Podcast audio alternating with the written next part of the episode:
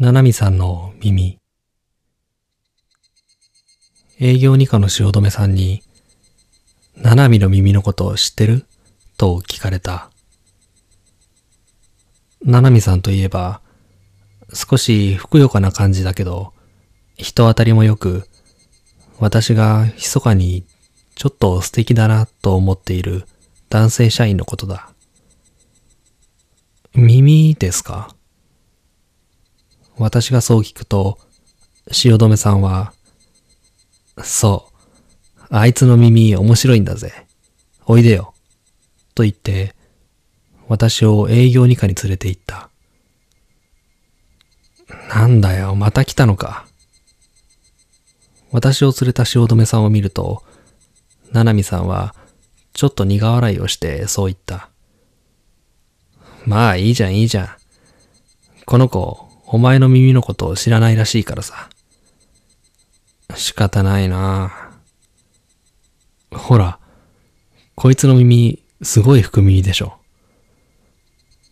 汐留さんがそう言って、ななみさんの耳を指さす。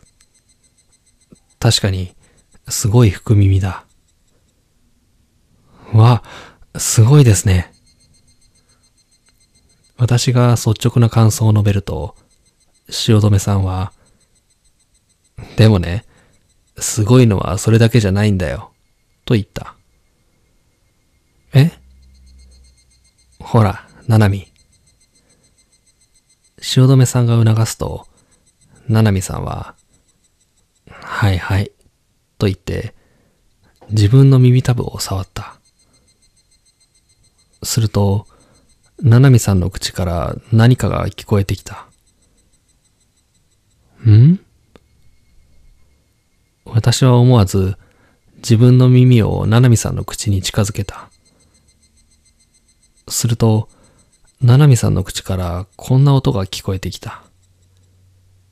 さて、では次のお便りをご紹介しましょう。それは、ななみさんの声ではなく、知らない男の人の声だった。そう、例えるならば、ラジオそう、こいつ耳でラジオを受信できるんだよ。え？そう驚いた私に、ななみさんが照れくさそうに笑う。昔からそうでさ、耳たぶを触るとラジオが聞こえるんだよ。他にもテレビなんかも受信できる。そう言いながら、ななみさんが耳の真ん中くらいを触った。ほら、と、ななみさんが自分の目を指さす。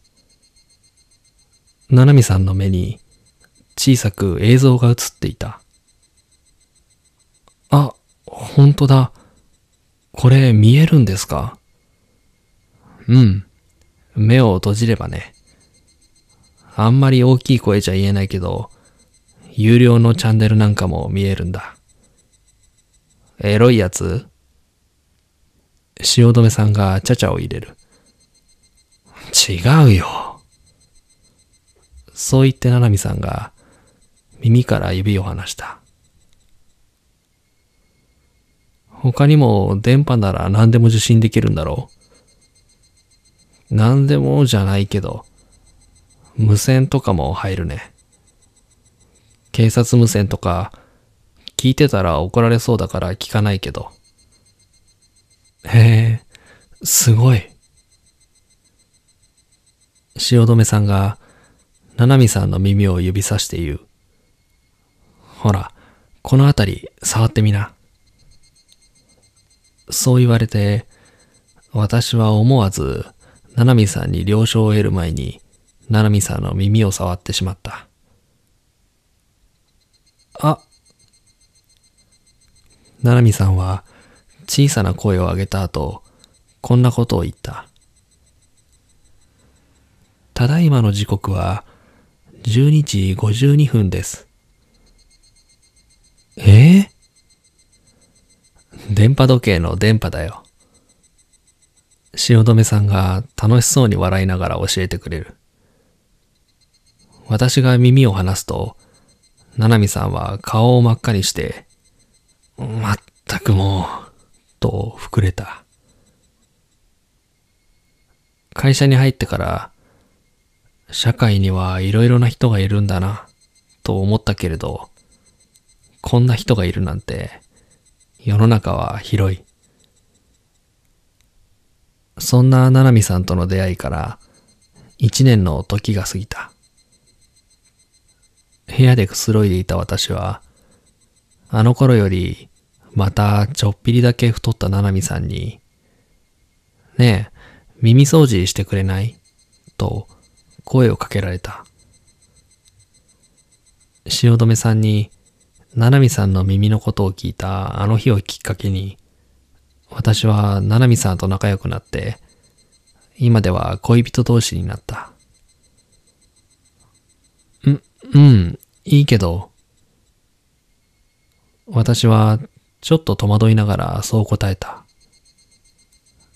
ななみさんは耳掃除をされるのが好きらしく、ヤッホーと一人でせっせとティッシュや耳かきを用意している。